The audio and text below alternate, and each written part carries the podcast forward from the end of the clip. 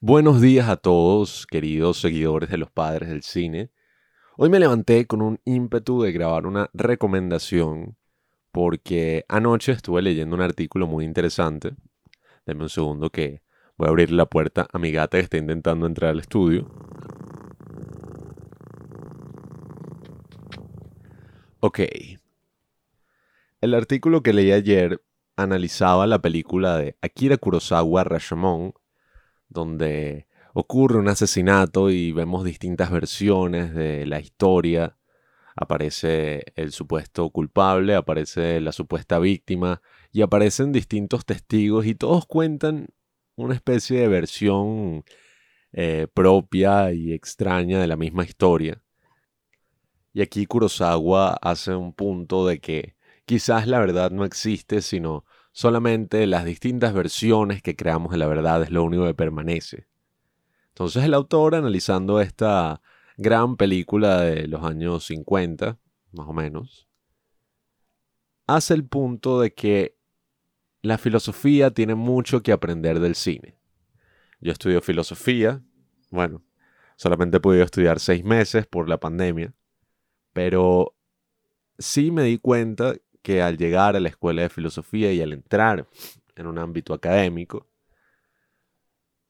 todo esto que me encantaba de tener un cambio de paradigma, de conseguir una nueva perspectiva sobre un tema universal, un tema que, que me haya llamado la atención por mucho tiempo, es algo que ocurre constantemente en el cine y que ocurre constantemente en la filosofía, ya sea en las clases, ya sea leyendo a un autor o conversando con tus compañeros sobre una idea.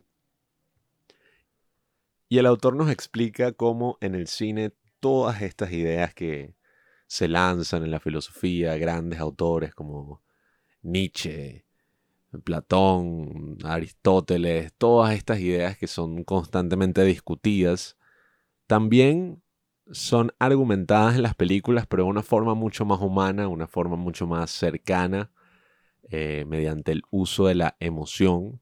Eso es algo que definitivamente nunca vamos a obtener leyendo un texto filosófico. Así que después de leer ese artículo, estaba viendo un poco las opciones de YouTube y vi que había un nuevo video llamado El arte no es contenido. Me metí con toda la expectativa del mundo a ver el video. Resulta que el video no tenía mucho que ver con el punto que quiero hacer hoy en esta recomendación. Sin embargo, el título me ayudó mucho para reflexionar sobre un tema que lleva resonando dentro de mí desde hace varias semanas. Todos estamos acostumbrados a esta dinámica de las redes sociales. Seguramente si me están escuchando, nos encontraron a los padres del cine a través de nuestro Instagram o a través de las redes sociales porque un amigo se las recomendó, etc. Y eso es algo muy, pero muy bueno, es algo muy positivo. Yo siempre he sido un gran defensor de la tecnología, de las redes sociales. Creo que en la actualidad existen muchas críticas sobre el tema, pero pocas veces nos enfocamos en encontrar una solución o criticamos todo este sistema oculto que nos manipula y a veces no nos damos cuenta de que nosotros somos los mismos que creamos ese sistema o que básicamente lo ejercemos día a día. Así que no quiero simplemente quedarme en una crítica vacía de las redes sociales, ya que todos sabemos que a la larga mm, todos los beneficios que trae también trae muchísimas cosas malas, trae muchísimas inseguridades creadas para vendernos, las trae muchísimas cosas que antes no existían y eso también significa muchísimo estrés que antes no existía. Sin embargo, he visto como que una tendencia en la actualidad de jóvenes de mi edad, 20 años o quizás un poco más allá, cuyo único prospecto en la vida es el marketing digital. Esta nueva área de trabajo que quizás siempre ha existido, la publicidad, el marketing, pero ahora se realiza a través de las redes sociales y todos tienen una marca, tu marca personal, que bueno, eso sí me parece una de las cosas más estúpidas de la historia, vendernos a nosotros mismos, que bueno, ya estamos súper acostumbrados. pero mm, pensar en uno mismo como una marca y que nuestro mayor objetivo en la vida sea volvernos virales eh, es sin duda algo muy estúpido, pero bueno, válido, el que lo quiera hacer. Todos en la actualidad tenemos quizás un poco de eso. Pero toda esta gente que he conocido dentro del mundo del marketing digital siempre habla con estos nuevos términos que han inventado para que todo parezca una ciencia y hablan en términos de creación de contenido, de monetizar, todos son creadores de contenido. Lo de lo que ya comenté, tu marca, tu marca personal, cuáles son los call to action que debes realizar para que la audiencia comente e interactúe. Y detrás de todas estas pequeñas ciencias absurdas que se han inventado, siempre va a existir algo que no puede ser un sustituto a la hora de llevarlo a lo digital. Ya todos nos hemos dado cuenta con la pandemia que las redes sociales no son un sustituto de la sociabilidad no porque hable con mis amigos por WhatsApp todo el tiempo, significa que soy muy cercano a ellos y cuando nos veamos en persona me voy a sentir muy cómodo. Eh, si quieren ver un gran ejemplo de eso, usen Tinder y sabrán a lo que me refiero. Y lo mismo aplica al momento en que estamos hablando de arte. Entiendo que el arte ha tenido muchas modificaciones en el entorno virtual. También leí algunos artículos que dicen que en la actualidad muchos museos tratan de poner las piezas de alguna forma en que la gente que va a tomar fotos y va a compartir la experiencia en Instagram tenga un incentivo. Quizás una buena iluminación, quizás piezas así que llamen la atención o experiencias para gente y sobre todo influencers que van a tomarse fotos viéndose cool.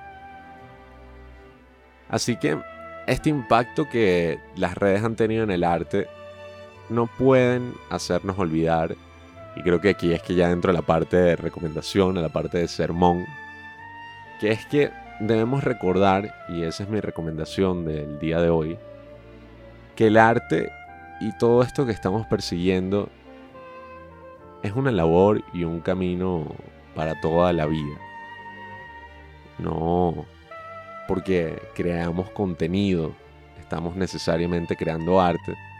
Y precisamente yo creo que el arte no es contenido. Cuando vemos todo bajo esos preceptos de retención de audiencia o simplemente sacar contenido semanal para que todo el mundo nos siga y podamos monetizar y vivamos la vida que queramos, creo que de alguna forma estamos perdiendo el objetivo del arte en sí. Y no es por ser purista, creo que cada persona debería tener su propio objetivo en su arte. Pero claro, en el cine existe la noción del entretenimiento, en el cine existe la noción de el cine como industria, el cine como negocio y es algo también totalmente válido que nos ha permitido lograr grandes cosas en el séptimo arte. Pero todos sabemos que al final ese no es lo que estamos persiguiendo. Todos sabemos que al final ese no es el cine que nos gusta y que alabamos 30, 40 años después, sino simplemente es como las hamburguesas, no son un gran plato culinario, pero son muy comunes, son muy deliciosas, hacen, nos hacen un poco de daño, pero ¿qué importa? Creo que lo mismo pasa con toda esta noción del arte como contenido y de que tenemos que crear videos artísticos cada semana o de personas que su mayor ambición, dado que los festivales ya son y se están transformando en algo muy antiguo, en algo muy casi que innecesario, muchos artistas ven la posibilidad de que su contenido, o bueno, más bien, que su arte se ha visto por millones de personas como la mayor meta, como el mayor sueño, el mayor éxito, pero yo creo que a la larga no es tan importante. Sí tenemos que aprender a, hacernos publicidad de nosotros mismos, a mostrar nuestros proyectos y a compartirlo en todos los canales posibles. Sin embargo, no creo que ese es nuestro objetivo final y eso es algo que nunca nos podemos quitar de la cabeza. Fue Tarkovsky el que decía que para él el arte o la misma existencia era estimularnos espiritualmente lo más posible para después morir. Quién sabe si llegar a otro estado. Y él decía que el arte para él sirve muchísimo para eso, para edificarnos espiritualmente. Y eso se nota en todas sus películas que son contemplativas, que son de ese estilo.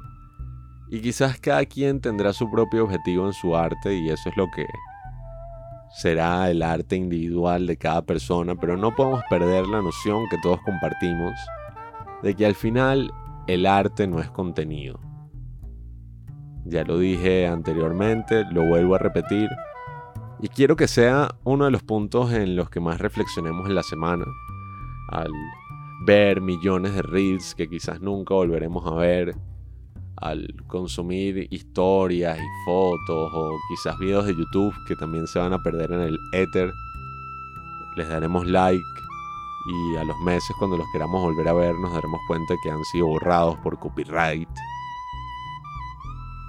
Así que si eres artista y a veces sientes todas estas presiones de las redes sociales, por favor, recuerda que esto es algo para toda la vida un camino que perseguiremos hasta el último día de nuestra existencia.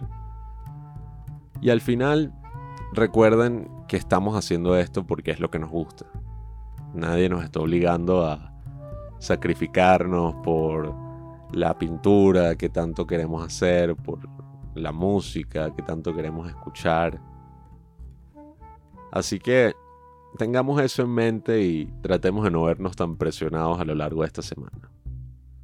Nos vemos la semana que viene en la recomendación de Juanqui. Y esta semana con los grandes episodios, el miércoles y el domingo que vamos a sacar en Los Padres del Cine. Me despido.